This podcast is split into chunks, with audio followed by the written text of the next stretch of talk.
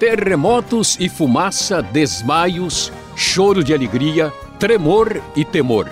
Dizem que essas coisas acontecem quando o Todo-Poderoso está presente em algum lugar. Cuidado! Nem tudo vem de Deus. Mas fique tranquilo, porque, conversando com Luiz Saião, você vai saber identificar onde está a presença de Deus. Para começar essa série de programas sobre a presença de Deus, vamos à pergunta do Davi de São Paulo. Alguns episódios do Antigo Testamento da Bíblia relatam que a glória do Senhor encheu o templo ou encheu aquele lugar. É o caso da inauguração do tabernáculo no deserto, da inauguração do templo por Salomão, das profecias de Ezequiel e da visão de Isaías, o que realmente acontecia quando a glória do Senhor enchia aquele lugar. Sinais, maravilhas, milagres ou uma espécie de transe em massa, professor Saião? Bom, André, a pergunta ah, que o Davi nos faz aqui falando sobre essa questão da glória de Deus. A glória de Deus uh, diz respeito à sua manifestação, ou melhor, a manifestação da sua presença.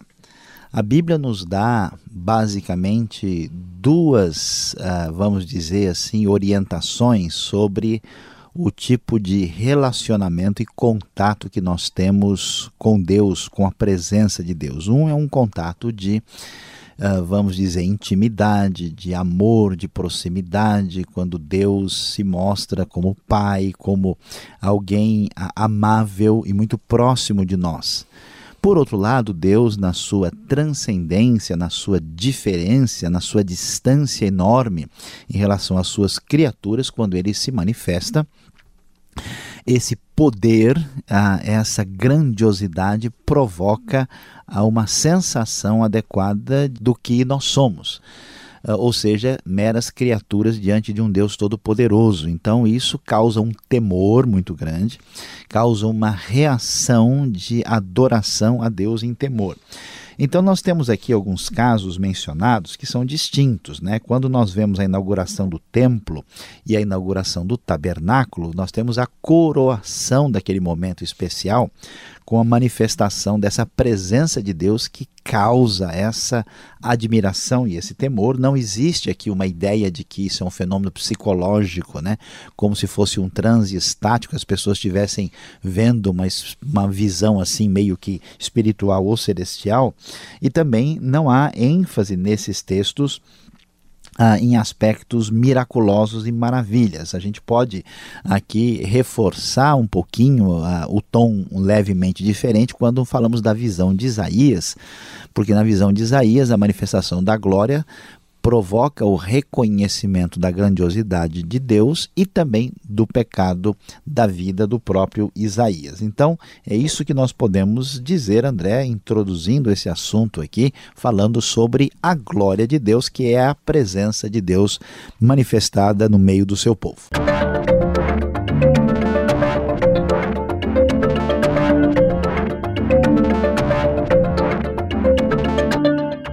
Pergunta agora do Leandro de Goiás. Professor, por que no Antigo Testamento a presença de Deus sempre está relacionada a terremotos e catástrofes naturais, como é o caso do Salmo 114, versículo 7? A presença de Deus é destrutiva? Bom, André, a pergunta é, do Leandro é, de fato é de alguém que andou lendo e prestando atenção. Né? O que, que a gente vai descobrir? Veja, nós estamos numa época quando uh, a gente está acostumado a enfatizar uh, Deus na sua proximidade em relação a nós. Né? Então, Deus é o paizinho querido, Deus é o meu amigo, Deus é o meu amado. Né?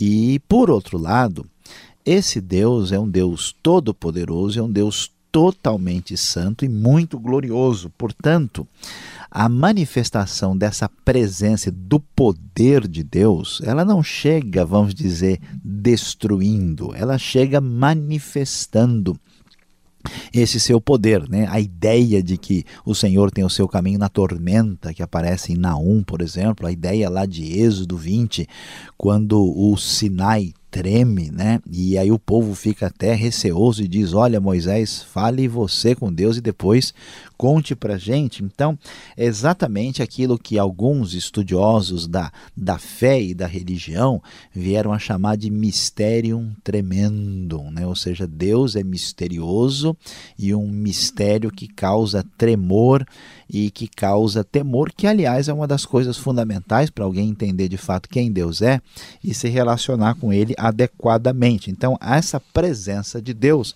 se manifesta assim. Apenas um detalhe importante né, para o Leandro acompanhar com a gente: nem sempre, né, André, essa presença é só assim.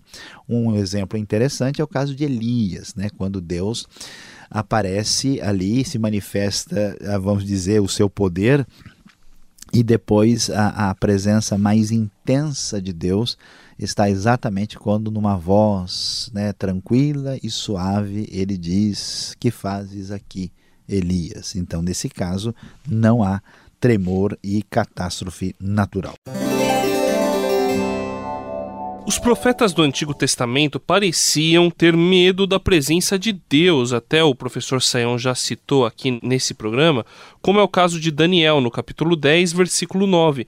Assim, o Jader do Amapá pergunta: por que no Antigo Testamento as pessoas tinham medo de Deus?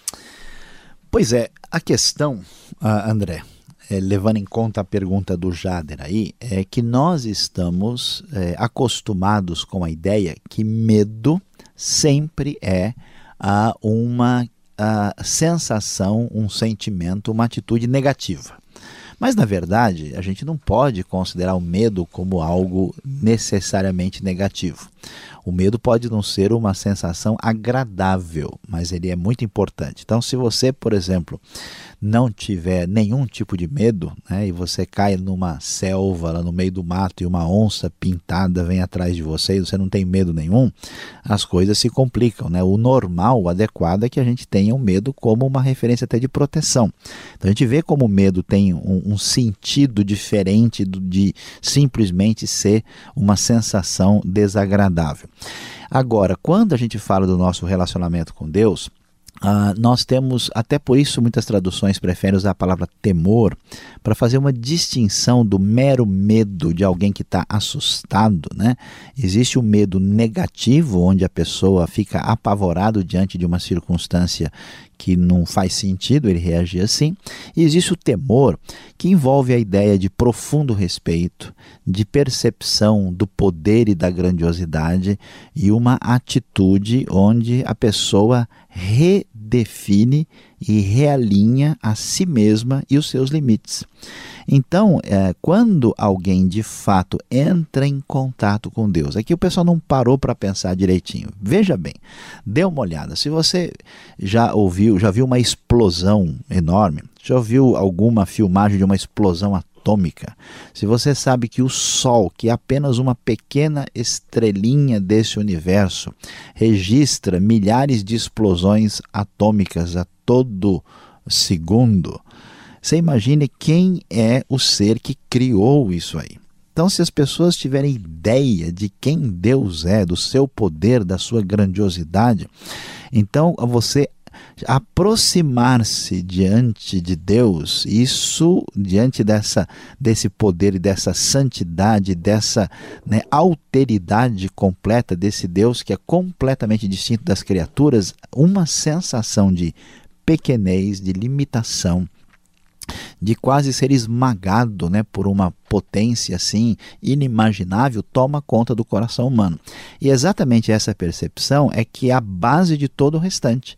Porque se eu não entendo quem Deus é, não vai fazer sentido nada depois, nem perdão, nem sacrifício de Cristo, nada, nada, porque o conceito de Deus nessa situação tão extraordinária de poder é fundamental. Por isso, André, é que a Bíblia vai falar desse temor.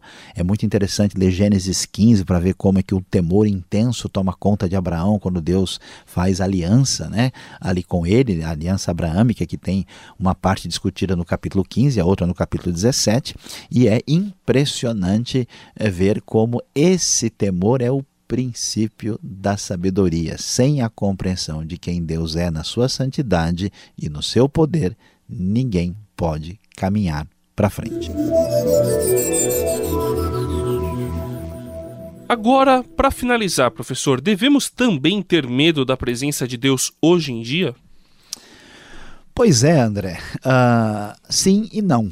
Né? A gente não deve ter medo de Deus no sentido como se Deus estivesse contra nós, querendo o nosso mal e nos prejudicar mas devemos ter sim um santo temor, um respeito profundo por Deus e uma compreensão de que o Deus amoroso também é um Deus sério, que com ele não se brinca.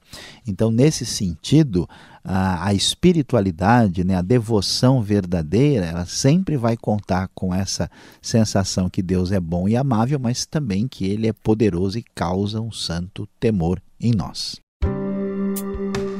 Este foi o programa Conversando com Luiz Saião.